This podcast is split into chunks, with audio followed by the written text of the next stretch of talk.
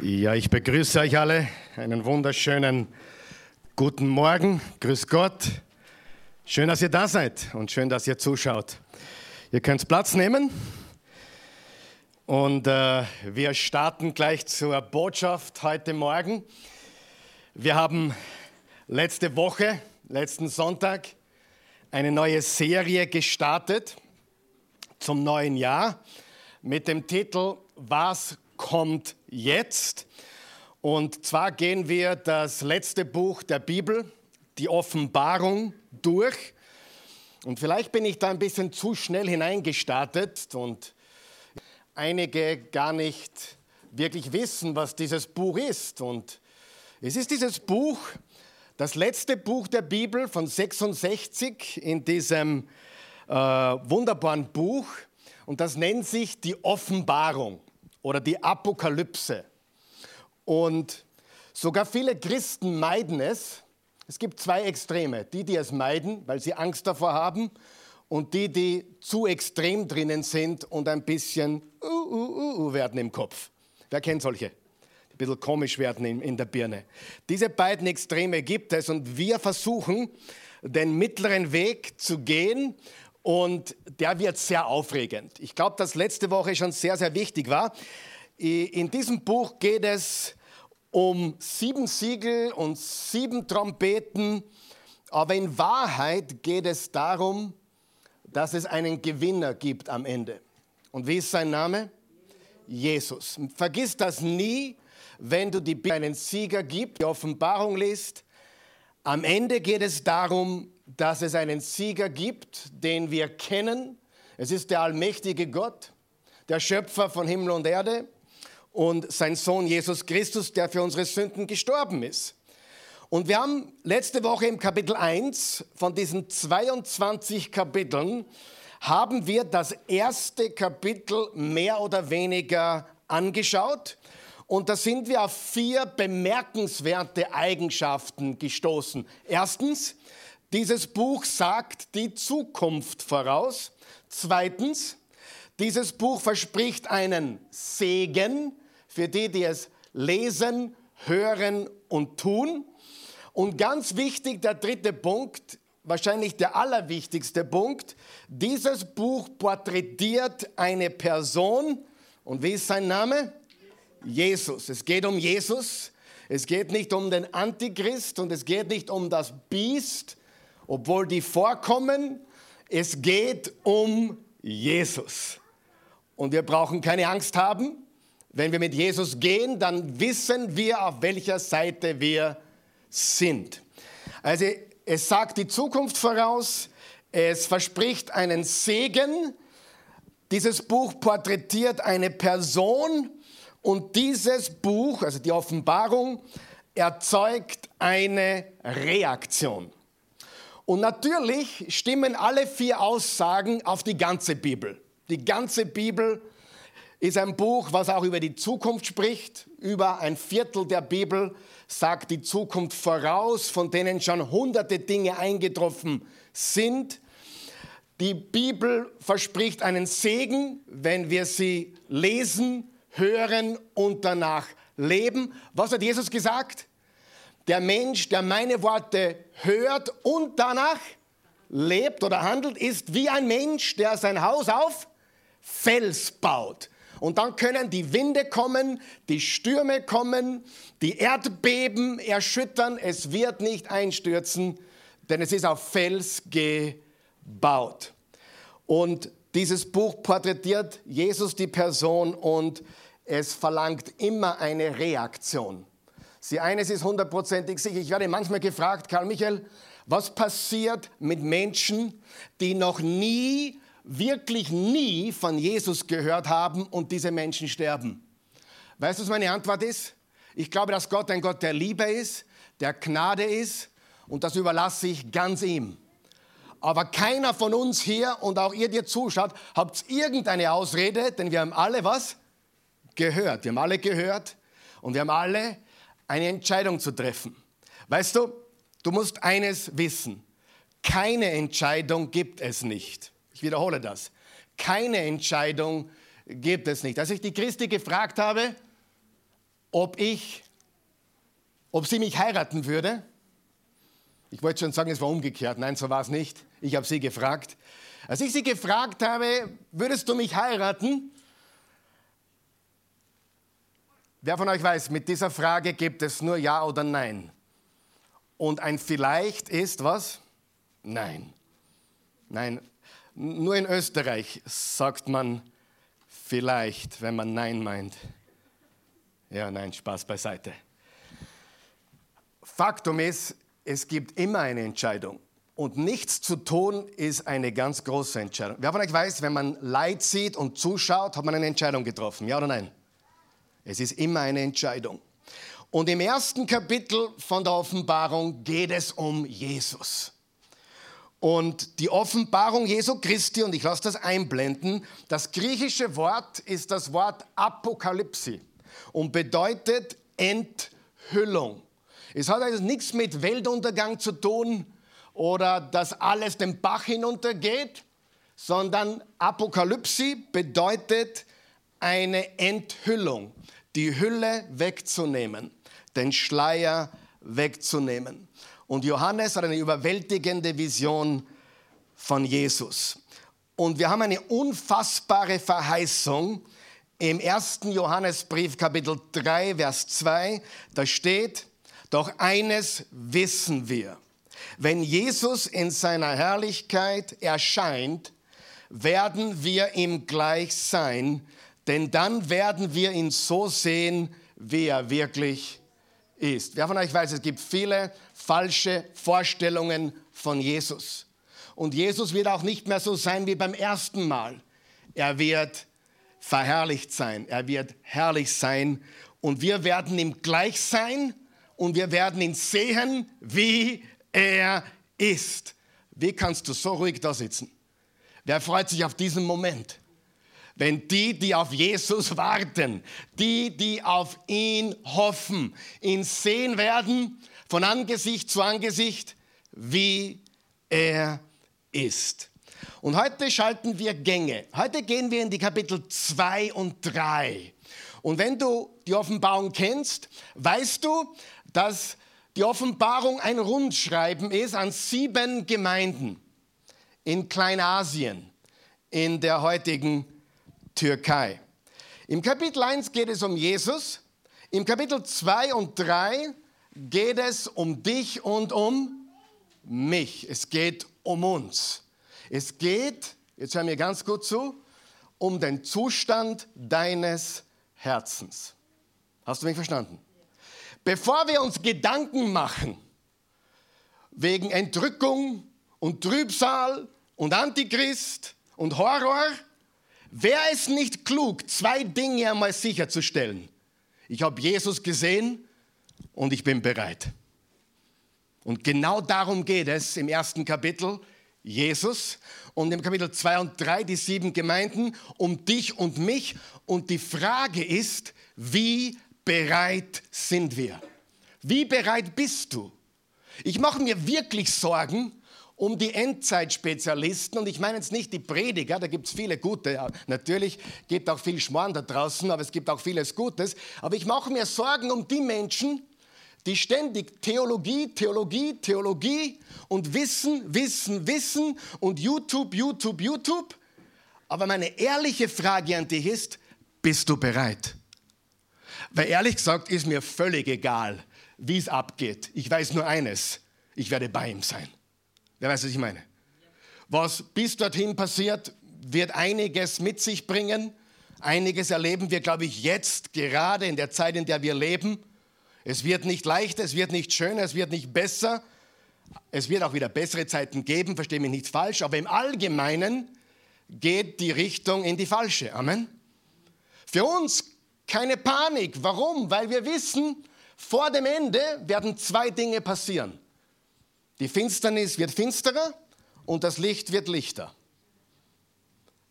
Jetzt habe ich alles zusammengefasst, was du wissen musst.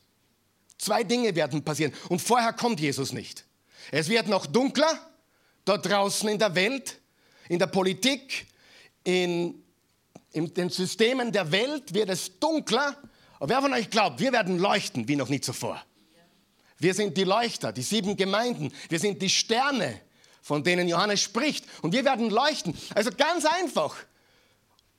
Gehen wir jetzt nach Hause. Wir haben Endzeit heute gelernt. Jesus, es geht um dich und mich. Es wird dunkler. Wir werden heller leuchten. Und dann kommt Jesus wieder. Halleluja. Danke fürs Kommen. Ehrlich. Mehr ist es nicht. Und alles Mögliche hineindichten und spekulieren mag Spaß machen, aber am Ende ist es mir völlig egal, welche Position du einnimmst in deiner Endzeittheologie. Meine Position ist, ich gehöre zu Jesus, wir gewinnen am Ende. Halleluja, neue Himmel, neue Erde, Paradies, das Garten von Eden, aber einem neuen Himmel und einer neuen Erde. Das ist alles.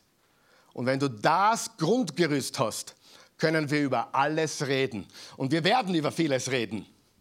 Wir werden zum Beispiel in ein paar Wochen ein Profil vom Antichristus erstellen. So wie ein Kriminalist, der ein Profiler ist, werden wir uns fragen, na, wie, wie schaut der Typ aus oder wie schaut dieses System aus? Eines ist sicher, es wird gut ausschauen, weil die Menschen ihm auf dem Leim gehen werden. Ja, das wird nicht so einer sein, sondern das wird ein Strahlemann sein. Ich habe die Antwort für die Welt. Komm her, ich bin sprachgewandt, ich bin allglatt. Versteht du? Das ist Antichristus, Verführung. Siehst du in der Politik heute überhaupt nicht, oder? Okay, nur so nebenbei. Ah, also Kapitel 1, Jesus. Kapitel 2 und 3, du und ich. Warum sage ich das? Weil diese sieben Gemeinden symbolisieren alle Gemeinden auf der ganzen Welt. Sieben ist die Zahl der Vollkommenheit, der Erfüllung. Und irgendwo in diese sieben Gemeinden passen auch wir hier in Wien-Vösendorf hinein. Mit allen Dingen, die gut sind und allen Dingen, die weniger gut sind. So, und ich zeige kurz eine Landkarte von dort, wo diese sieben Gemeinden sind. Auf, an der Küste drüben siehst du die Insel Patmos, circa 50 Kilometer von der heutigen Türkei entfernt. Dort war Johannes stationiert. Er war gefangen dort. Er war um die 90 und dort hat man Menschen hingebracht, die nicht mehr auskommen sollten. Normalerweise musste man sich dort zu Tode schuften, aber normalerweise haben es auch ältere Menschen in Ruhe gelassen und einfach auch ihren Lebensabend ausklingen lassen. Johannes war dort und hat ein Sendeschreiben gefasst an die Gemeinden in Ephesus, Smyrna, Pergamon, Thyatira, Sardes und Philadelphia. Lesen wir in Offenbarung 1, da steht, übrigens, Provinz Asia hat nichts mit Asien zu tun. Ich habe einmal gepredigt, äh, ich weiß nicht mehr, wo das war, ich glaube, es war in Amerika, und da sagte ich, die sieben Gemeinden in Asien, in, in Asia. Sagt er, was, wo? In, in, in Thailand? Äh, in Japan? Nein. Die Provinz Asia war eine römische Provinz, die hat Provinz Asia geheißen. Es hat nichts mit Asien zu tun, okay? Also, schreibe das, was du siehst, in ein Buch und schicke es an die sieben Gemeinden in den Städten Ephesus, Smyrna, Pergamon, Thyatira, Sardes, Philadelphia und Laodicea. Schreib nun auf, was du gesehen hast, was, du, was jetzt geschieht und was danach geschehen wird. Ich will dir erklären, was das Geheimnis der sieben Sterne ist, die du in meiner rechten Hand gesehen hast und was die sieben goldenen Leuchter bedeuten. Die sieben Sterne sind die Engel der sieben Gemeinden und die sieben Leuchter sind die sieben Gemeinden selbst. Vereinfacht ausgedrückt, wir Christen sind die Leuchter und wir sind die Sterne. Okay? Und was tun Sterne und was tun Leuchter? Sie leuchten. Genau richtig. War keine Trickfrage. War eine einfache Frage. Sie leuchten und sie sternen. Nein, das tun sie. Die Sterne leuchten auch. Ja? Ganz, ganz wichtig. Das ist unsere Aufgabe. Ich werde dann, wenn die Daniel-Serie am Mittwoch vorbei ist, sieben Mittwoche nehmen. Sieben Mittwoche, wo ich an pro Mittwoch eine dieser Gemeinden durchgehe im Detail. Das tun wir am Sonntag nicht. aber das kommt dann nach dem Daniel-Studium, kommt ein Vers für Vers-Studium durch die Offenbarung. Am Sonntag mache ich uns nur heiß drauf, okay? Ist das okay? Heute ein Auszug von dem, was in diesen sieben Briefen drinnen steht. Was ist die zentrale Message dieser sieben Briefe? Worum geht es? Und ich habe es zusammengefasst im Titel heute, nämlich der Titel lautet, wie bereit bist du? Wer glaubt, dass die Frage, wie bereit bist du, wichtiger ist, wie wer ist der Antichristus? Wer glaubt, die ist wesentlich wichtiger? ja? Äh, wie bereit bist du, ist viel, viel wichtiger, äh, ob die Trübsalzahl sieben Jahre dauert oder, keine Ahnung, 14 Jahre. Ich tue nur erfinden, glaube ich eh nicht, aber ich sage nur, viel, viel wichtiger, wie bereit bist du? Wie bereit ist der Karl Michael? Und heute habe ich was ganz Besonderes für euch. Ich nehme euch nämlich mit auf eine Reise. Und wir werden jetzt die Verse, die Verse 1 bis 7 im Kapitel 2, den Brief, du hast den abgedruckt auf deiner Outline, aber ich lade dich ein, ein, auch nach vorne jetzt zu blicken. Ich lade dich jetzt ein, mit mir gemeinsam diesen Text zu lesen, in und von Ephesus, live jetzt. Offenbarung Kapitel 2, Verse 1 bis 7, die Botschaft an die Gemeinde in Ephesus. Schreibe an den Engel der Gemeinde in Ephesus, der, der die sieben Sterne in seiner rechten Hand hält und zwischen den sieben goldenen Leuchtern umhergeht, lässt der Gemeinde Folgendes sagen. Ich kenne dein Tun, deinen unermüdlichen Einsatz und deine Ausdauer. Ich weiß auch, dass du niemand ertragen kannst, der Böses tut. Du hast die, die sich als Apostel ausgeben, geprüft und sie als Lügner entlarvt. Du hast geduldig für mich gelitten und nicht aufgegeben. Doch den einen Vorwurf muss ich dir machen. Du hast deine Anfangsliebe vernachlässigt. Denke einmal darüber nach, wie weit du davon abgekommen bist. Ändere deine Einstellung und handle so wie am Anfang. Wenn du dich nicht änderst, werde ich gegen dich vorgehen und deinen Leuchter von seinem Platz unter den Gemeinden wegstoßen. Doch es spricht für dich, dass du die Taten der Nikolaiten genauso verabscheust wie ich. Wer hören will, achte auf das, was der Geist den Gemeinden sagt. Wer den Kampf besteht, dem werde ich im Paradies Gottes vom Baum des Lebens zu essen geben. Das ist die antike Stadt Ephesus und wir sehen, diese Stadt gibt es wirklich. Das waren wirklich Christen, das waren wirklich Jesus-Nachfolger, nämlich circa 200.000 Einwohner hatte diese Stadt und dort waren echte Jesus-Nachfolger. Für mich ist das sehr, sehr wichtig. Denn wenn wir die Bibel lesen, die Bibel studieren, dann lesen wir nicht irgendetwas, was sich irgendjemand ausgedacht hat, sondern wir lesen das Wort Gottes. Amen. Und wir lesen Geschichte. Stimmt das? Und wir haben Geografie. Wir haben gewaltige Fakten, die für die Geschichtlichkeit unseres Glaubens sprechen. Es gibt keine Religion auf der Welt, die eine Geschichte hat, die eine Geografie hat, die so felsenfest gegründet ist, in der Geschichte, in der Geografie, auch in der Wissenschaft. Die Steine rufen aus und preisen den Herrn, hat der Psalmist gesagt. Diese Steine in Ephesus sagen, Jesus lebt, Jesus regiert. Er ist der König der Könige und der Herr der Herren. Wir haben im Vers 2, 3 und 6 haben wir Lob bzw. Ermutigung. Er lobt sie. Er sagt, hey, das macht ihr gut, da seid ihr stark. Er lobt sie und er ermutigt sie. Und im Vers 4 und 5 sehen wir eine Zurechtweisung. Wer von euch liebt Zurechtweisung? Keiner von uns. Aber weißt du, was die Bibel sagt im Hebräer 12, Vers 6? Der Herr weist die zurecht, die er liebt. Stimmt das? Weißt du, wenn meine Kinder mich fragen, warum bist du streng oder warum weist du mich zurecht, ist meine Antwort ganz klar, weil ich dich Liebe. Wenn man jemanden liebt, hör mir ganz gut zu, weil das ist der Geist der heutigen Zeit. Lass sie doch tun, was sie wollen. Jeder soll tun, was ihn glücklich macht. So ein Quatsch. Wenn du jemanden liebst, dann hilfst du diesem Menschen auf den richtigen Weg. Amen. Das ist eine Scheinliebe, eine Fake Love, zu sagen, jeder soll machen, was er mir will, ist mir wurscht, ist mir egal, geht mich nichts an.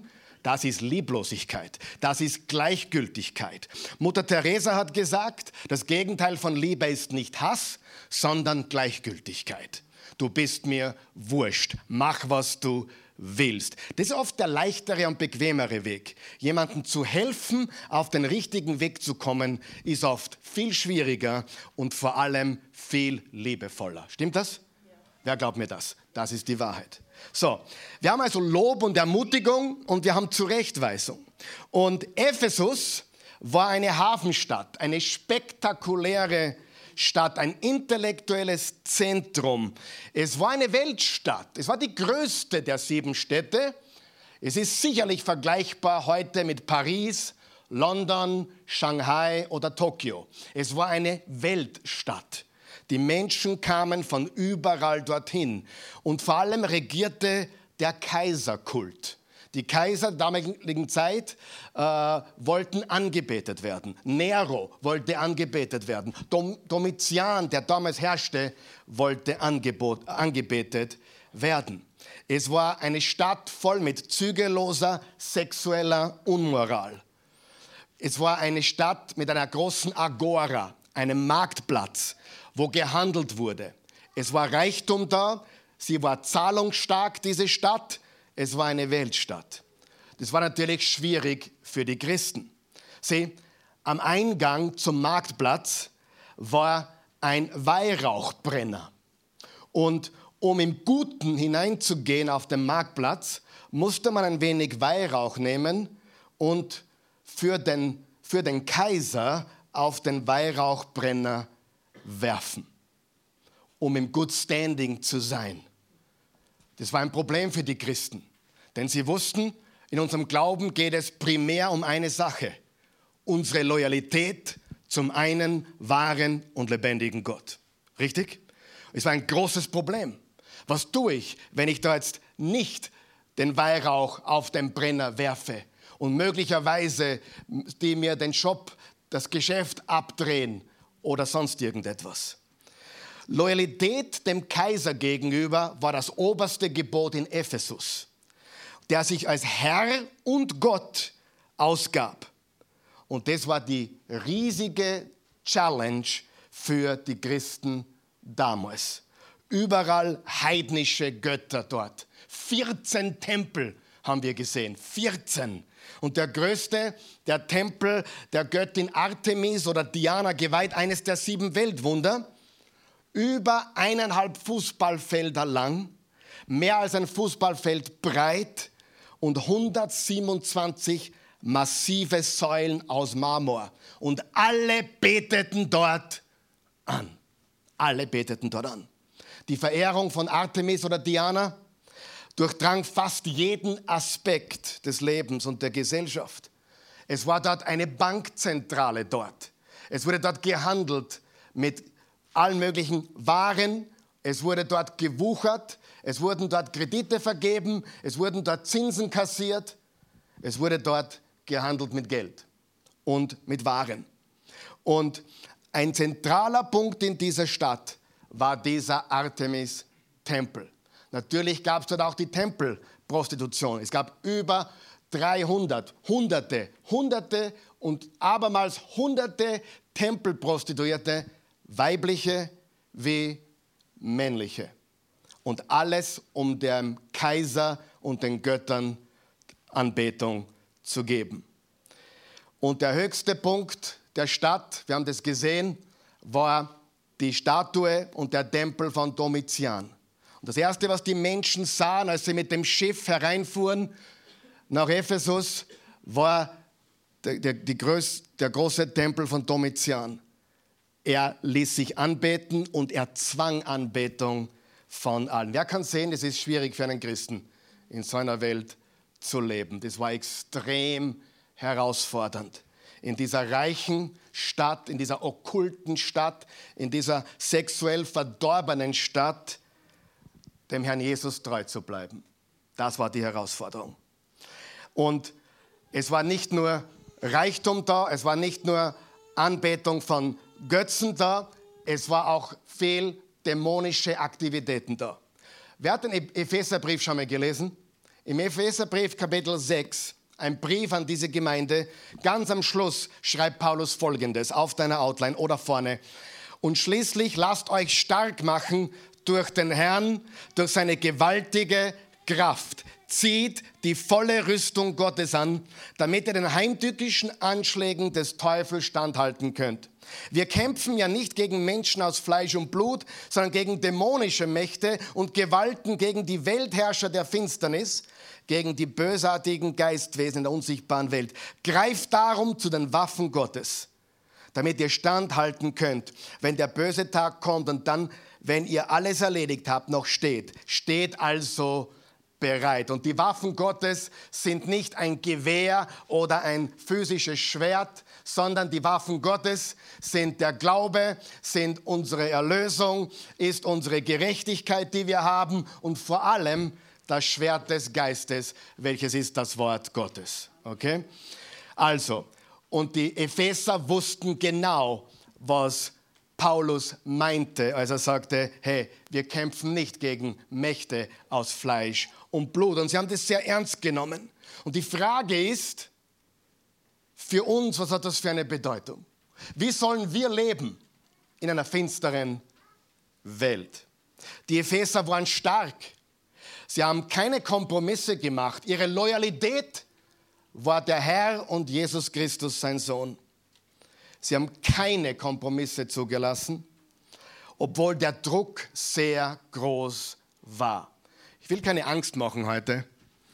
Wer spürt den Druck schon ein bisschen heute, mehr als vor zwei Jahren? Darf ich fragen? Wer spürt ein bisschen Druck schon mehr als vor zwei Jahren? Puh. Und wenn der, der Druck jetzt immer größer wird, dann wird er noch größer. Und du sagst, na, das ist ja Verschwörungstheorie. Nein, das ist keine Verschwörungstheorie, das ist, was die Bibel uns sagt. Die Bibel sagt uns, dass zwei Dinge passieren werden am Ende. Die Dunkelheit wird dunkler und wir leuchten heller. Das wird passieren, ganz einfach. Und das ist die Wahrheit. Ich werde vielleicht die nächsten drei, vier Wochen, wenn, wenn, wenn ich Bock drauf habe, ich weiß es noch nicht, eine Botschaft machen über Verschwörung und Verschwörungstheorien. Weil ich auch hier so viele Dinge orte, die einfach so viel Unfug sind. Ich, ich höre von Verschwörungstheorien, die Quatsch sind. Und dann gibt es aber Menschen, die alles, was mit einer Aussage, wie ich sie gerade getroffen habe, es wird dunkel werden, oh, ein Verschwörer. Wer von euch weiß, da ist ein Weg in der Mitte, ja? Also, wir werden das behandeln, okay? Bist du, ist, ist das okay? Na, okay, dann nicht, ist ja wurscht. Macht ja nichts, keine Angst, keine Angst. Und sie standen fest. Sie standen fest in ihrem Glauben. Warum? Ich habe mir die Frage gestellt, warum waren sie so stark? Paulus ist wahrscheinlich der Hauptgrund. Paulus war drei Jahre dort. Drei Jahre war Paulus dort, drum auch der Brief an sie im Epheserbrief. Drei Jahre hat er dort gelehrt. Und zwar nicht einmal in der Woche, sondern täglich von 11 bis 16 Uhr. Kannst du nachlesen. Täglich. Und diese gläubigen Christen waren stark in der Lehre, im Wort Gottes. Sie waren sehr effektiv. Sie sind festgestanden. Sie haben sich nicht ergeben den Göttern und Götzen. Sie haben nicht Kompromisse gemacht, um mehr Kohle zu machen. Sie haben große Opfer gebracht. Ja? Wer sieht das hier? Sehr, sehr wichtig. So, sie waren sehr effektiv, aber, sag einmal aber, Jesus weist sie auch zurecht. Aber wofür er sie zurechtweist, ist spannend. Er sagt im Vers 4, eines aber habe ich gegen euch. Doch einen Vorwurf muss ich dir machen. Du hast deine Anfangsliebe vernachlässigt. Eine andere Übersetzung sagt, du hast die erste Liebe verlassen. Wie bei der Ehe. Ja? Wenn du 30 Jahre verheiratet bist, ist es manchmal relativ leicht, äh, nicht mehr so diese warmen, ui-gui, super Gefühle zu haben, richtig? Ich weiß, ihr seid alle super, ihr seid schon 15 Jahre verheiratet und habt es immer noch, ich weiß. Aber wenn du 30 Jahre verheiratet bist, na, dann kann es schon mal sein, dass die Dinge wieder eine Erweckung brauchen, einen Revival, Baby. Einen Liebesrevival. Hey, das ist genial. Ich sage eines, ich weiß vieles im Leben nicht, aber eines weiß ich. So, so ein Love Revival at Home ist was Geniales. Ja? Aber was haben sie getan? Sie haben ihre erste Liebe verlassen. Dann in Vers 5 steht, denkt einmal darüber nach, wie weit du davon abgekommen bist. Ändere deine Einstellung oder kehr um, mach eine 180 und handle so wie am Anfang. Wenn nicht, dann wird dein Leuchter von seinem Platz gestoßen werden. Was war die Korrektur, die Jesus anbringt? Danke für die Frage. Die Korrektur war, das Wichtigste haben sie vernachlässigt, nämlich die Liebe. Darf ich dir was sagen? Jesus hat gesagt, ihr macht das Richtige, ihr macht es gut, aber ihr macht es nicht, weil ihr mich liebt. Ihr macht es aus reiner Gewohnheit, aus Pflicht, aus Projekt. Weißt du, was mir oft wehtut, wenn ich spüre, dass jemand die Gemeinde oder in dem für die Oase hier als Projekt sieht, als Pflichterfüllung sieht. Wer von euch weiß, man kann geben, ohne zu leben? Wer weiß, dass das stimmt? Man kann aber unmöglich leben, ohne zu geben. Weil Liebe gibt immer. Aber du kannst geben, du kannst tun, du kannst dienen, du kannst Gutes tun. Und Jesus sagt, das ist alles super. Das ist alles wunderbar. Aber dir fehlt was. Du liebst mich nicht mehr so wie am Anfang. Es ist Routine. Es ist Gesetz geworden. Es ist Pflichterfüllung geworden. Nicht, weil ihr mich liebt. Und dann sagt er, euer Leuchter wird verschwinden. Wisst ihr, dass das wirklich passiert ist? Das heißt nicht, dass diese Christen nicht in den Himmel gekommen sind. Aber ihr Leuchter ist verschwunden. Sie waren unterm Radar. Wer, wer kennt solche Christen? Ich nenne sie U-Boot-Christen. Am Sonntag kommen sie hoch. Hallo Pastor, da bin ich. Ich liebe Jesus. Und dann am Montag früh tauchen sie wieder unter. Keiner weiß, wer ich bin. Sonntag kommt wieder.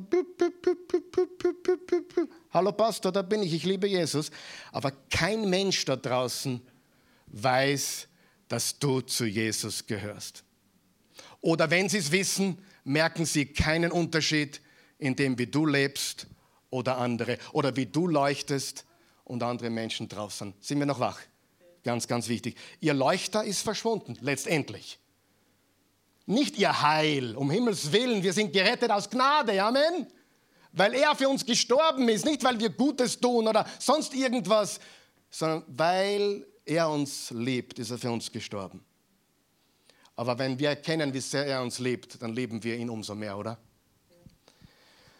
Schau, Jesus, und das ist die Lektion, Jesus sehnt sich nach einer Beziehung. Und es klingt so abgedroschen, vor allem wenn es ich sage, weil ich so oft sage, es geht um keine Religion. Wenn du eine Religion suchst, bist du in der Oase falsch. Wenn du eine Person suchst, dann bist du hier richtig. Und die Person ist Jesus. Amen. Die Person ist Jesus Christus. Und das, er ist komplett separat, komplett differenziert von jeder Religion. Er ist eine Person. Wonach sehnt er sich?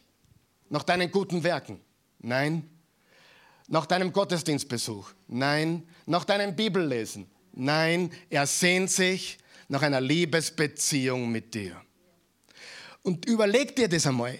Diese gläubigen Christen in Ephesus, die hätten wahrscheinlich Gemeinde des Jahres Preis gewonnen.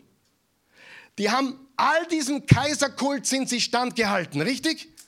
Sie haben gesiegt, sie haben überwunden. Inmitten, wo es ihnen Geld gekostet hat, wo es ihnen Reputation gekostet hat, haben sie nicht mitgemacht bei den Orgien und bei den Festen und bei den okkulten Praktiken. Vielleicht ist das heute einfach mitzumachen, um dabei zu sein, um ihn zu sein, um das zu sagen oder mitzureden, was alle sagen oder reden. Aber dann nimm das mal mal hoch 10 und sie sind festgestanden. Und trotzdem sagt Jesus, trotz eurer guten Werke und Dinge, das Wichtigste fehlt euch. Nämlich die Liebe, die Beziehung zu mir. Die ist verloren gegangen. Wer ist noch da? Sehr, sehr wichtig. Und das sucht Jesus. Äh, hin und wieder, die Christi kann das hoffentlich bestätigen, hin und wieder tue ich auch was im Haushalt. Selten, aber doch. In letzter Zeit habe ich ab und an einmal das Geschirr gemacht in der Küche. Und ganz ehrlich, nicht weil ich so scharf drauf war, weil ich unbedingt wollte, sondern ich habe es einfach getan. Und die Christi ist dann relativ überrascht. Relativ. Sie ist relativ überrascht, weil der Karl Michael hat das Geschirr gemacht. Er hat die Abwasch gereinigt, den Geschirrspüler geladen und die zu großen Geschirre hat er selber gewaschen und getrocknet. Ganze 15 Minuten hat er verbracht damit. Was für ein gewaltiger Mann. Und dann kommt sie nach Hause und sagt, äh, oder kommt von oben runter in die Küche und denkt sich, was hast du denn gemacht? Warum hast du das gemacht? Sie, ihr, ihr Lieblingssatz ist, you don't have to do it. Du musst das eh nicht machen. Das ist so ihr Standardsatz für alle. Deswegen schaut es bei uns manchmal aus, wenn sie nicht. Nein, stimmt nicht. Bei uns ist es immer top. Aber sie sagt immer, you don't have to do it. Ihr müsst, musst es eh nicht machen. Ich mache das schon. Sie ist eine Dienerin. Und sie fragt, warum hast du das gemacht? Und meine Antwort, weil ich mich der Institution der Ehe widme weil ich ein aufrichtiger Ehemann sein will? Quatsch, oder? Nein, ich habe es gemacht, weil ich dich liebe. Und ich habe nur was gesucht. Ich habe nur was gesucht, auch wenn es noch so klein ist, wo ich dir zeigen kann, dass ich dich liebe und dass du für mich die wichtigste Person bist auf diesem Planeten.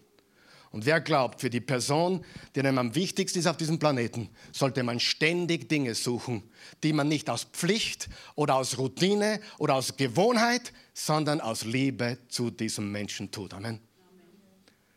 Und genau das sucht Jesus. Warum, weißt, warum warst du heute im Gottesdienst? Meine Pflicht. Warum hast du heute die Bibel gelesen? Die Pflicht ruft. Warum hast du gebetet heute? Ja, das gehört sich für einen anständigen Jesus-Nachfolger. Siehst du, wie, wie komisch das ist? Was Jesus will, ist eine Beziehung. Er will Liebe. Und er ist nicht beeindruckt bei der Größe deiner Spende oder bei der Größe deines Dienstes oder bei der, der, der Dauer deines Dienstes oder wie viele Kapitel du gelesen hast oder wie lange du auf den Knien warst. Das ist Religion. Und wer von euch weiß, wir haben alle die Tendenz, da abzurutschen. Stimmt das? Wenn du das nächste Mal gibst, tu es aus Liebe zu Jesus. Wenn du das nächste Mal dienst, tu es aus Liebe zu Jesus und natürlich den Menschen, die damit geholfen ist, logischerweise. Aber tu es nicht, weil die Pflicht ruft. Na, hin und wieder muss man schon was aus Pflicht tun, verstehe mich nicht falsch. Aber das ist kein Weg zu leben, oder? Ständig alles, ich muss es tun. Zweimal im Jahr komme ich daher, weil ich muss. Die anderen 50 Mal komme ich daher, weil ich es nicht mehr erwarten kann, euch die Leviten zu lesen. Spaß. Weil ich es nicht erwarten kann, Jesus zu dienen mit, mit dem, was ich tue. Kommt es vor, dass man manchmal nicht will? Natürlich. Aber weißt du was? Die Liebe folgt immer, wenn wir das Richtige tun, auch. Und wichtig ist, dass wir uns besinnen, wie schaut es mit meiner Liebe zu ihm aus? Bin ich nach einer, einer Pflichterfüllung aus oder wirklich bin ich im Herzen bereit und habe eine Beziehung mit ihm. Das sucht Jesus. Die Belohnung, den ewigen Baum des Lebens im Paradies. So steht es im Epheser 2. Und ich liebe, was Jesus in Matthäus 5, Vers 12 gesagt hat. Freut euch und jubelt, denn im Himmel wartet ein großer Lohn auf euch. Lesen wir das gemeinsam. Freut euch und jubelt, denn im Himmel wartet ein großer Lohn auf euch. Was sagt Jesus hier im Kapitel 2, Vers 7? Er sagt, wer hören will, achte auf das, was der Geist den Gemeinden sagt. Wer den Kampf besteht, dem werde ich im Paradies Gottes vom Baum des Lebens zu essen geben. Was heißt es, den Kampf zu bestehen? Sich vor keinen anderen Göttern niederknien. Weder vor dem Götzen des Mammons oder dem Götzen des Sex oder dem Götzen von irgendeiner anderen Religion, sondern nur Jesus Christus und ihm alleine. Und wenn wir fallen und sündigen, dann packen wir uns, wir stehen wieder auf, wir bitten um Vergebung, wir putzen uns ab und wir gehen weiter. Aber unsere Loyalität, das verstehen viele nicht. Viele glauben, dass eine Sünde so weit führen kann, dass du dein Heil verlierst. Das kann nicht sein. Was unser Heil uns gibt, ist unsere Loyalität unserem Gott. Die dürfen wir nie aufs Spiel setzen. Amen. Natürlich, wenn ich mich mit Dingen beschäftige, die nicht gut für mich sind, wie, wie sexuelle Unmoral oder Okkultes, dann könnte das meinem Glauben schaden, richtig? Und ich könnte nicht wieder zurückkommen. Das kann passieren. Aber solange du am Glauben festhaltest und Jesus deine einzige Loyalität ist, deine einzige Loy Loyalität und Treue, bist du ein Kind Gottes. Amen. Und ich fordere ein Geheimnis. Kinder Gottes haben Probleme. Kinder Gottes haben auch Süchte. Ja oder nein? Aber weißt du was? Wenn wir ihm vertrauen, kann er uns auch helfen, diese zu brechen, in Jesu Namen. Halleluja. Christen sind nicht besser, wir haben nur einen besseren Weg gefunden. Wir vertrauen nicht auf eigene Werke, wir vertrauen auf sein Werk am Kreuz, wo er für uns gestorben ist. Was sagt dann die Epheser-Gemeinde?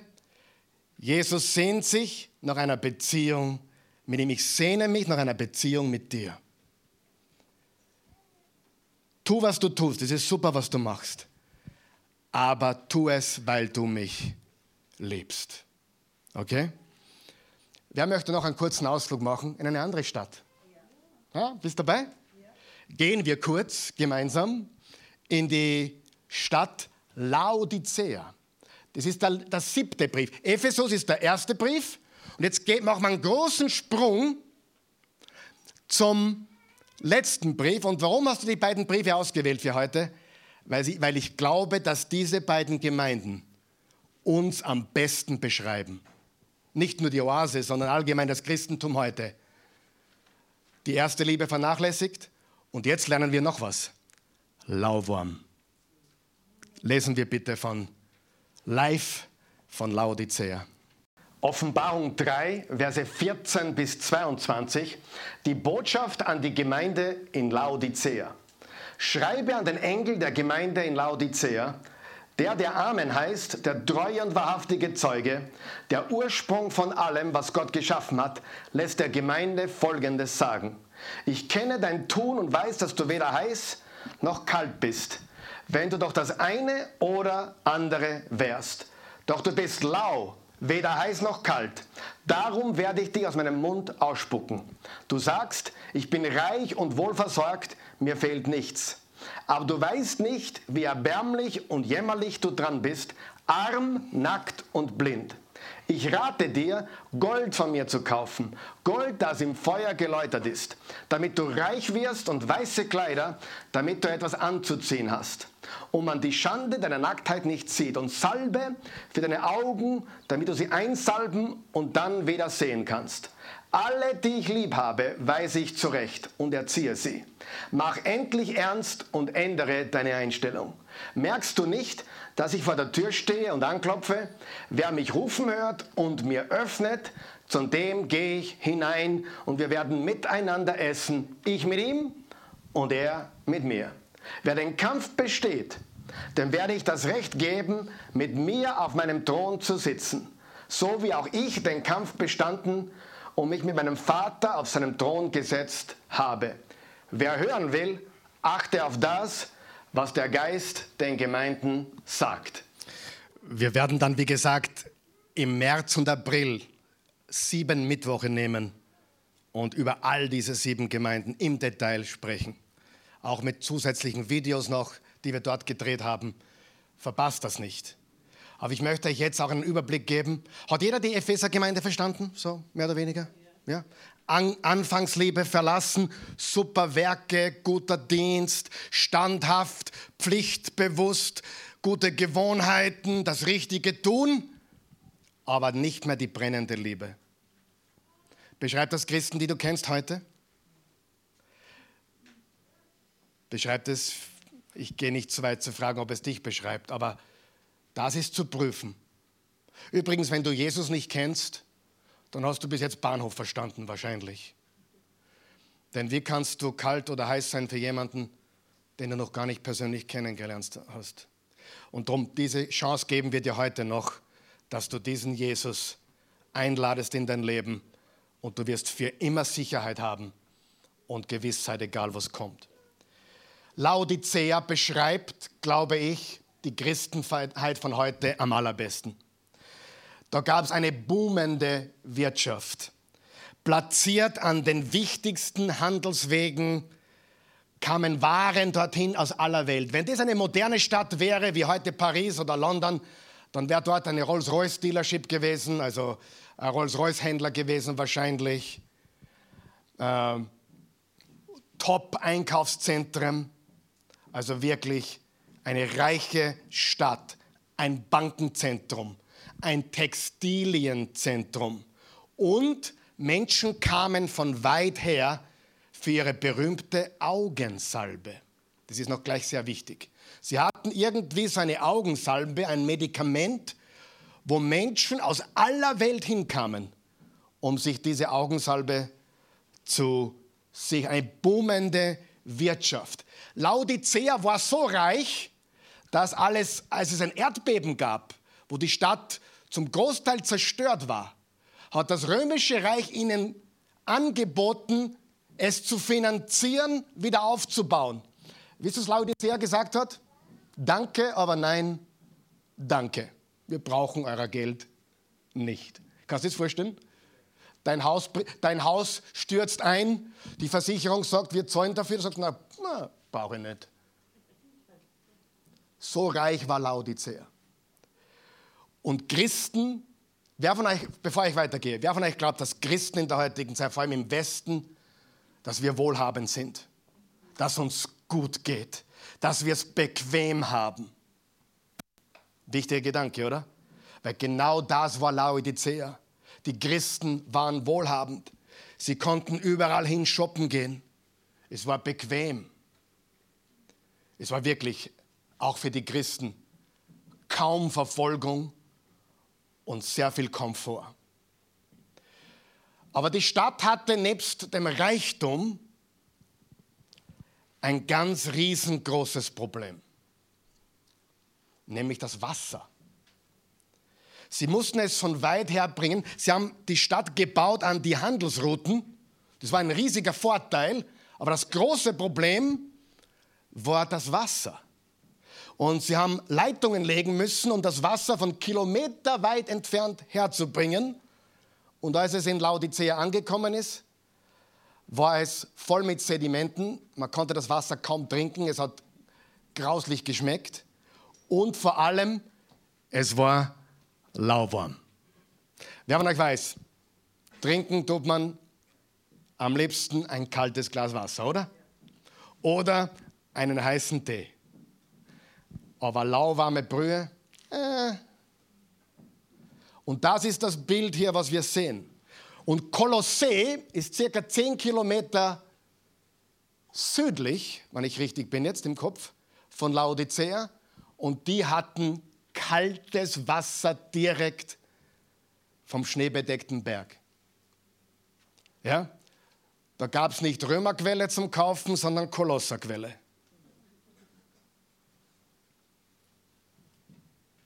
Zahlbar mit allen gänglichen Kreditkarten und nein, Spaß natürlich. Aber Kolosser hatte kaltes Wasser. Aber war abgelegen. War abgelegen. Und auf der anderen Seite von Laodicea gibt es, auch da kannst du heute noch hingehen, Hierapolis. Bekannt für die heißen Quellen. Und viele Christen haben geglaubt, naja, heiß oder kalt, super, wenn du wenigstens, wenn du, wenn wenn du schon nicht heiß bist, sei wenigstens kalt. aber weil du lauwarm bist. Weißt du, das ist eigentlich, was Jesus sagen will. Jesus sagt, kalt ist super. Und er sagt, heiß ist auch super. Aber was ich nicht mag, ist lauwarm. Das ist die Botschaft. Die Botschaft ist, dass er die Laodicea vergleicht mit ihrem Wasser. Grauslich zum Trinken und eine lauwarme Brühe. Wer von euch möchte so ein Christ sein? Grauslich wie eine lauwarme Brühe. Natürlich wollen wir das nicht. Was sagt Jesus? Ihr erinnert mich an euer Wasser. Ihr macht mich krank. Ist eine harte Rüge, oder? Wahrscheinlich die härteste von allen sieben Gemeinden. Und er sagt dann, ihr sagt, ihr behauptet, dass ihr reich seid. Weißt du was? Sie brauchten ihn nicht. Wer von euch kennt Christen, die Gott eigentlich gar nicht brauchen? Weißt du, was ich meine? Die brauchen ihn eigentlich gar nicht. Wofür auch? Es geht mir gut. Na, ich glaube an dich, aber so richtig brauchen tue ich dich nicht. Sie hatten genug. Reichtum, Wohlstand ist ein altes Problem. Bevor das Volk Israel eingezogen ist ins verheißene Land, hat Gott sie gewarnt vor dem Wohlstand. Darüber traut sich niemand reden, aber ich tue es heute. Darf ich? Ich bin nicht sicher, wie gut Reichtum für dich ist. Ich bin nicht so sicher, wie gut Reichtum für dich ist. Wohlstand führt uns oft weit weg von Gott. Muss nicht, aber tut es oft. Richtig? Weißt du, so oft wird der Reichtum und der Wohlstand und das Geldverdienen gepriesen und Gott ist so gut zu mir. Er hat mich so wunderbar versorgt. Aber hast du schon mal darüber nachgedacht, dass Gott dich durchs Tal gehen lässt, damit du ihm Vertrauen lernst? Ja? Reichtum, einige wollen das nicht hören, aber es ist, Reichtum ist nicht das Beste für dich. Ah, was hat Jesus gesagt zum reichen Jüngling? Übrigens, wir sind alle reich in diesem Raum. Ah, du kennst mein Konto nicht, das brauche ich nicht, du bist reich. Im Vergleich zur Welt bist du reich. Dir geht es sehr, sehr gut im Vergleich zu all diesen Christen, bis auf Laodicea vielleicht, geht es dir sehr gut. Weißt du, was Gott will von dir? Dich. Will, oh, muss ich 10% geben? Bitte. Wie viel gehört Gott? 100. Muss ich meinen Zehnten geben? Gib bitte. Lass ihn stecken. Überleg dir, wie wichtig dir Jesus ist und dann fang an zum Geben. Amen. Aber Karl Michael, dir geht es ja auch nicht schlecht. Ja, Gott sei Dank. Ich preise Gott jeden Tag dafür, dass mir nicht schlecht geht und ich bin froh darüber. Aber eines ist klar, ich stelle mir jeden Tag die Frage, geht es mir zu gut und ist das ein Problem? Ist das ein Hindernis? Ist dein Reichtum, mein Reichtum ein Hindernis, sich Gott völlig auszuliefern? Und ich sage mal, ich behaupte mal, in vielen Fällen ja. Richtig? Ich habe das Predigen gelernt im Gefängnis. Ich war als Gast dort, nicht als Insasse. Aber ich habe das Predigen gelernt im Gefängnis, wahre Geschichte. Mein guter Freund Jerry Polk, der mittlerweile verstorben ist, der mittlerweile bei Jesus ist, hat mich gefragt, ich war ein Bibel-College-Student, es war 1990. Ich war schon verlobt mit der Christin und er sagte, willst du mit mir ins Gefängnis gehen? Ich predige dort einmal im Monat am Sonntag. Ich sage, ja ich fahre mit. Dann habe ich dort gepredigt und war dann öfters dort und habe gepredigt. Wir haben auch dann hier in, in uh, Leobersdorf einen Gefängnisdienst errichtet vor Jahren, der immer noch im Gange ist. Haben wir abgegeben, aber er ist immer noch im Gange. Und ich kam in, diesen, in diese Kapelle im Gefängnis am Klavier saß ein, ein Mann und er spielte Amazing Grace. Ich fragte den Jerry, wer ist das? Er hatte seine Leidenschaft. Er hat voller Inbrunst gesungen. Amazing Grace. How sweet the sound that saved a wretch like me. I once was lost, but now I'm found. Was blind, but now I see. Er hat mir dann den Namen gesagt, ich habe den Namen vergessen. Ich habe gesagt, wie lange sitzt er schon da?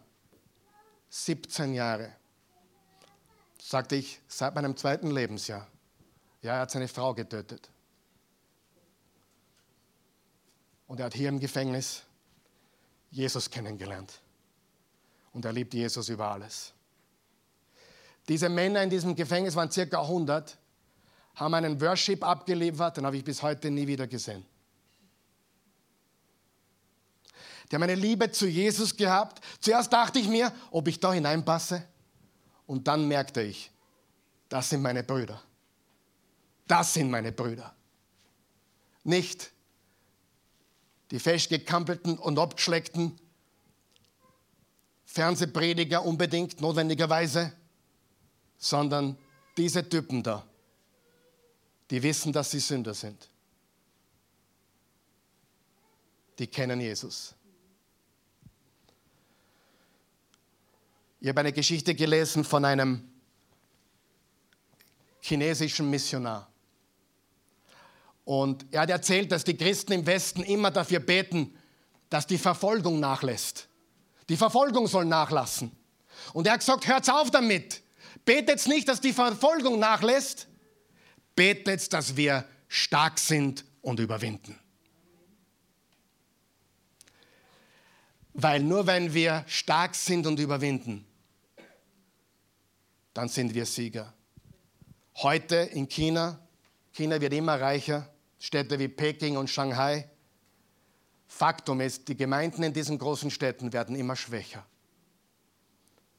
Freund, ich bin nicht gegen Reichtum, aber Reichtum kann das tun. Amen.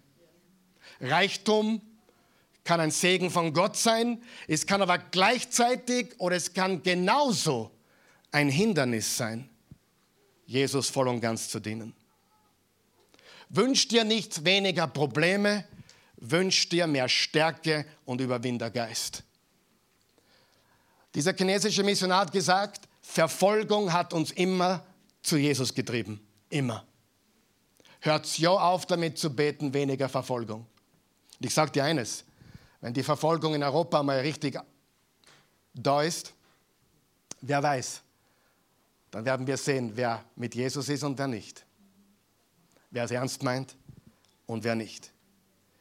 Was ist die Lektion von der Laodicea-Gemeinde? Was wir wirklich brauchen, ist Jesus. Und Reichtum könnte ein großes Hindernis sein. Muss es ein großes Hindernis sein? Nein. Aber kann es ein großes Hindernis sein? Hey, wenn du das zu bequem hast und zu komfortabel und du im Wohlstand und Luxus lebst, dann solltest du vorsichtig sein. Stimmt das? Unbedingt. Jesus und sein Wort ist alles, was du brauchst. Und zurück zu diesen Häftlingen. Es war so gigantisch. Mein Eindruck war, die haben nichts. Das Essen ist wahrscheinlich mies. Die Zelle ist wahrscheinlich nicht zum Aushalten. Aber sie haben Jesus. Und sie haben sein Wort und sie sind glücklich. Und dann sagt Jesus, Du weißt nicht, wie erbärmlich und jämmerlich du dran bist, arm, nackt und blind. Das sagt er zu reichen Leuten. Und ich traue mir heute zu sagen, viele, denen es so gut geht, wissen nicht, wie mies sie eigentlich drauf sind. Arm, nackt und blind. Ich rate dir, Gold von mir zu kaufen. Gold, das im Feuer geläutert ist. Also nicht das Gold, was du auf der Bank kriegst, sondern das himmlische Gold. Weiße Kleider, damit du etwas anzuziehen hast. Also weiß gekleidet sein mit Gottes Gerechtigkeit. Und Salbe für deine Augen. Kannst du erinnern die Augensalbe, die sie verkauft haben? Jesus meinte eine geistliche Augensalbe, damit sie sehen können. Denn zu viel Reichtum kann uns arm machen, nackt machen und blind machen. Nur er kann das Echte geben Die besten Dinge kann man sich nicht mit Geld kaufen. Und ich sage noch mehr, die besten Dinge kommen nur von Jesus. Die besten Dinge kommen nur von Jesus. Und ich beobachte die Welt und ich sage wenig darüber derzeit, weil ich zum einen im Schockzustand bin, noch ein bisschen, ganz ehrlich. Wer ist auch ein bisschen geschockt von dem, was in den letzten Monaten abgegangen ist, letzten Wochen abgegangen ist, letzten Tagen abgegangen ist. Ich rede nicht viel darüber im Moment, aber ich möchte dir sagen, diese beiden Gemeinden, Ephesus und Laodicea, die sind dazu da, damit du deinen Zustand im Herzen überprüfst.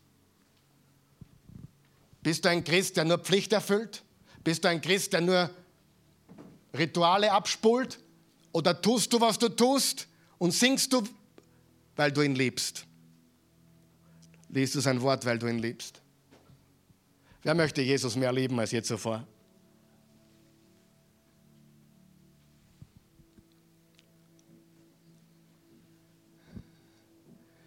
Ich kann sagen, ich habe schon viel für Jesus aufgegeben. Ich sage das nicht, um anzugeben, sondern ich sage es deswegen, damit du eines verstehst. Ich habe sehr viel aufgegeben für ihn. Aber das, was ich dafür bekommen habe, würde ich mit niemandem in der Welt tauschen. Das Leben für Jesus ist nicht, nimm Jesus an und alles wird super. Was ist das für eine Quatschlehre? Nimm Jesus an Du hast Vergebung der Sünden. Deine Schuld ist weggewaschen. Dein Leben hat einen Sinn. Du wirst verfolgt werden, aber du wirst immer stärker. Und du wirst eine ewige Belohnung haben. Richtig? Ephesus-Gemeinde. Zurück zur ersten Liebe. Laodicea-Gemeinde. Bist du lauwarm? Geht's dir zu gut? Geht's dann nur gut? Du glaubst, du bist reich. Du glaubst, du bist gescheit. Du, glaub, du glaubst, du bist gut. Alles, was er anspricht. Und du merkst nicht, dass du arm, nackt und fürchterlich dran bist. Und jetzt habe ich das Gefühl, wenn wir Kapitel 1 verstehen, um wem geht es in Kapitel 1? Jesus. Um wen geht es in Kapitel 2 und 3? dich und mich, den Zustand unseres Herzens. Dann können wir noch Kapitel 4 gehen, Kapitel 5, Kapitel 6 und schauen, was auf der Welt vielleicht noch alles oder sicher noch auf uns zukommt. Aber zuerst müssen wir, müssen wir Jesus sehen und zuerst müssen wir den Zustand unseres Herzens unter die Lupe nehmen. Das Herz zu prüfen ist eines der wichtigsten Dinge im Leben. Was hat der Prophet im Alten Testament gesagt? Niemand kennt sein Herz. Es ist undurchschaubar. Was hat Salomo gesagt? Behüte dein Herz mit allem Einsatz, denn daraus quillt das Leben. Und darum geht es in diesen sieben Briefen. Alle sieben sind interessant, aber Ephesus, ganz wichtig für uns, die erste Liebe. Und Laodicea, beweg deinen bequemen, lauwarmen Hintern und erkenne, dass du nicht so gut bist, wie du glaubst, dass du arm bist, dass du nackt bist und dass du in einem jämmerlichen Zustand bist. Nur Jesus kann dein Leben erfüllen. Ich kann ehrlich sagen, ich kenne, ich kenne Gefangene und ich kenne Missionare ich meine richtige Missionare im dritten, in, der dritten, in, der dritten Welt, wenn es das noch gibt, ja? Also in anderen Ländern. Und ich kann dir ehrlich sagen, die glücklichsten Christen, die ich kenne, sind entweder im Gefängnis oder auf dem Missionsfeld. Und die unglücklichsten und jämmerlichsten Christen, die ich kenne, leben im Luxus in Amerika oder in Mitteleuropa. Darf ich so ehrlich sein? Wir haben keine Ahnung, wie gut es uns geht und wir haben keine Ahnung, wie jämmerlich wir dran sind. Und deswegen, Ephesus, Zurück zur ersten Liebe. Laodicea. Echten Reichtum aufbauen. Echten Reichtum. Und echter Reichtum kommt nur von ihm. Amen. Das ist meine Frage. Liebst du ihn wirklich? Und bist du wirklich reich? Oder bist du jemand, der nur Rituale abspult und glaubt, du bist so toll und passt dir alles? Dann schnall dich an. Und du Jesus annimmst, kann ich dir eines versprechen. Ich verspreche dir nicht, dass, es, dass du ein easy life hast, aber ich verspreche dir the ride of your life. Zwickt's mich. Ich glaube dran. Ich würde mit niemandem auf der Welt mit meinem Leben tauschen. Mit keinem Mann, der jede Woche im Bett mit einer anderen ist. Mit keinem Menschen, der Milliarden am Konto hat. Ich würde mit keinem tauschen. Ich bin kein Millionär und ich habe nur eine Frau. Das reicht. Das ist ein Thema.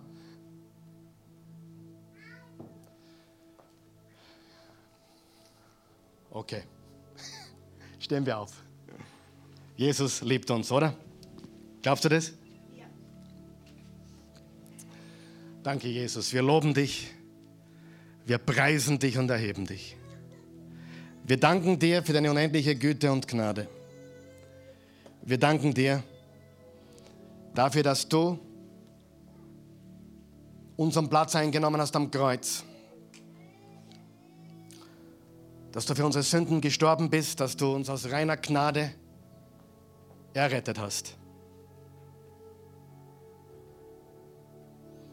Wenn du hier bist oder zusiehst, du kannst weder mit Ephesus was anfangen noch mit Laodicea, weil du Jesus nicht kennst. Ich habe mir Mühe gegeben, heute dir zu zeigen, dass Jesus keine Religion ist. Ich versuche es noch einmal. Er ist der Schöpfer von Himmel und Erde. Er ist der allmächtige Gott. Er ist Jesus Christus, der sein Leben für dich am Kreuz gegeben hat.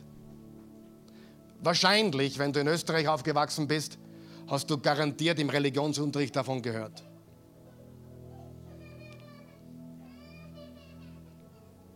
Was musst du tun? Mit dem Munde bekennen, Jesus, du bist mein Herr, mit dem Herzen an seine Auferstehung glauben. Johannes 3, Vers 16, so sehr hat Gott die Welt geliebt, dass es einen einzigen Sohn gab, damit jeder, der an ihn glaubt, nicht verloren geht, ein ewiges Leben hat. Ewiges Leben ist ein Geschenk. Religion ist tun, tun, tun, tun. Ich muss besser werden. Jesus sagt, ich habe alles getan, vertrau mir komplett. Wenn du das annehmen möchtest, dann helfe ich dir. Ich kann es dir nicht geben, aber ich kann dir helfen, ein Gebet zu formulieren. Ich will dir keine Worte in den Mund legen, aber ich will dir helfen, es zu formulieren. Bitte mit mir, bitte. Guter Gott, ich danke dir, dass ich heute von dir erfahren habe. Jesus, ich habe heute von dir gehört. Und ich glaube jetzt,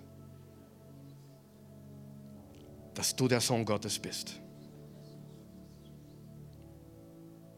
Du bist für mich ans Kreuz gegangen. Du hast alle meine Sünden dort getilgt. Alles hast du bezahlt, damit ich frei sein kann von Schuld. Jesus, ich bekenne dich jetzt vor der sichtbaren und unsichtbaren Welt. Du bist mein Herr und mein Gott. Ich vertraue dir. Ich vertraue nicht auf meine Werke. Ich vertraue auf dein vollkommenes Werk. Und du hast es getan.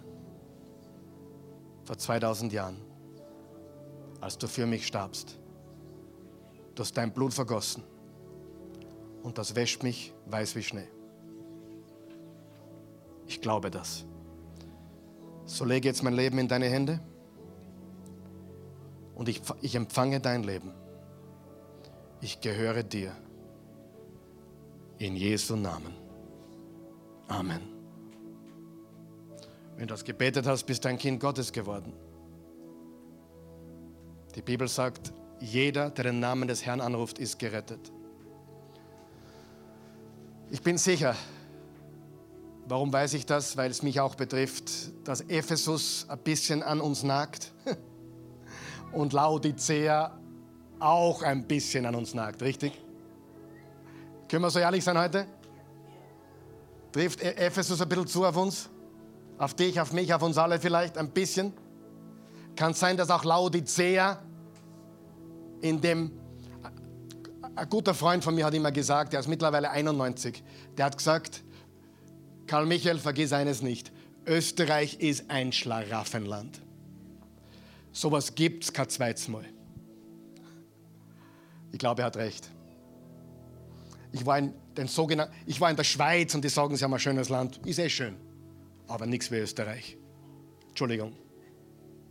Ich war in Norwegen, wo sie sagen, oh, wie wunderschön. Aber ganz ehrlich, nicht vergleichbar mit Österreich. Liebe deutschen Zuschauer, tut mir leid. Das Schönste an Deutschland ist die Aussicht nach Österreich. Ganz ehrlich, es ist ein Vorteil und es ist ein Nachteil. Wenn sie, sagen wir mal ganz ehrlich, denk an deine Kinder. Deine, ich ich habe sechs Kinder. Was will ich meine Kinder? Erfolg, oder? Ich will, dass es ihnen super geht, richtig? Ich will, dass sie alles haben, dass es ihnen super geht, dass sie, dass sie richtig, ich will das Beste. Stimmt das? Aber wer von euch weiß, das kann ein Schuss nach hinten sein. Ich habe gestern zufällig ein Interview vom Fußballer Ronaldo angeschaut. Ein fünfminütiges Interview, wo er gefragt wurde, wie er aufgewacht Die erste Frage vom Interviewmann war, wie viele Autos hatte dein Vater? Dann hat er gelacht. Kein einziges. Und wie viele Autos hast du? Ich weiß es nicht. Das war die ehrliche Antwort.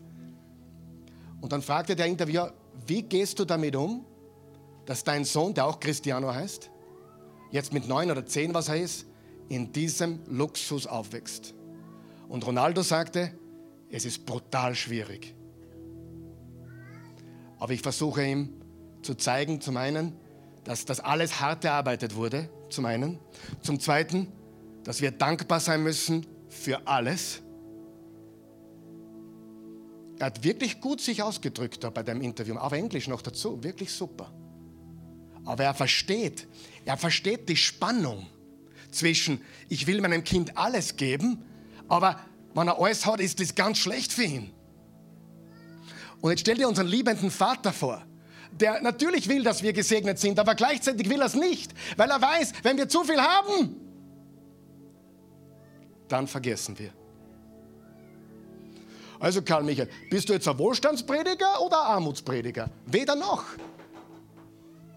Ich bin ein Herzensprediger. Dein Herz, die Liebe zu Jesus, dein Herz ist das Entscheidende. Es gibt auch gierige Leute, die nichts haben. Richtig? Also ich weiß nicht, soll ich meinem Kind das jetzt geben oder nicht? Ich bin dankbar, dass ich mir mein erstes Auto gekauft habe, selbst. Ich habe mir auch mein erstes Moped gekauft, selbst. Ich habe mir sogar meine ersten Klamotten mit 15 kaufen müssen. Und ich habe sogar 400 Schilling, nix ist das im Vergleich zu heute, 400 Schilling im Monat, 30 Euro sind das in etwa, habe ich im ersten Lehrjahr zu Hause abliefern müssen. Aber in der Garage stand ein Mercedes 450 SEL und ich dachte mir, na, wo bin, bin ich im falschen Film? Erst später habe ich verstanden, was meine Eltern gemacht haben. Bin so dankbar, dass man niemand etwas in den Al äh, serviert hat auf dem Tableau. Wirklich. Schwierig. Zu viel haben, wir vergessen. Zu wenig haben, oh Gott, ich liebe dich. Danke. Danke für die Wurstsemme. Ephesus und Laodicea. Das sind wir. Amen. Geh nach Hause, schau dir die Botschaft nochmal an und hör das nochmal an. Und bitte Gott, dass er dir hilft, zurückzukehren zur ersten Liebe und den Komfort und die Bequemlichkeit zu überwinden und ihm ganz nachzufolgen. In Jesu Namen. Amen.